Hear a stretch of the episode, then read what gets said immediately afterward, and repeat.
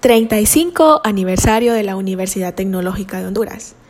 En el año de 1985, luego de realizar varias visitas en diferentes universidades en Estados Unidos, surge la grandiosa idea de fundar la Universidad Tecnológica de Honduras por el carismático empresario Roger Valladares, su actual presidente.